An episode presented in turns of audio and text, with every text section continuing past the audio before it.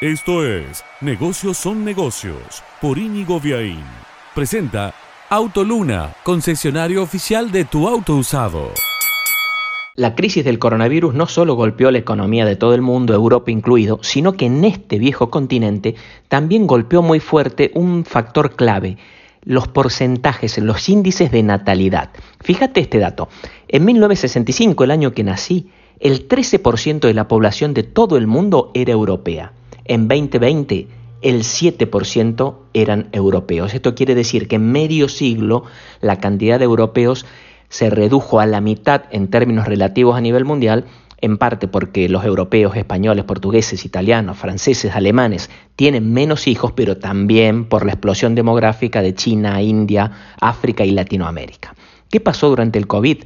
Las tasas de natalidad cayeron fuertemente. En los últimos meses en España había índices entre el 10 y el 20% menos en relación al promedio de esos mismos meses de años anteriores. Habrá que ver si cuando pasa la pandemia vuelve el entusiasmo económico y la esperanza de la gente. Muchos recuerdan que después de las crisis de las guerras mundiales del siglo pasado vinieron los baby boomers, es decir, una invasión de niños nuevos nacidos al calor de la esperanza y el renacer de la economía y la fe. Presentó Negocios son negocios Autoluna, concesionario oficial de tu auto usado.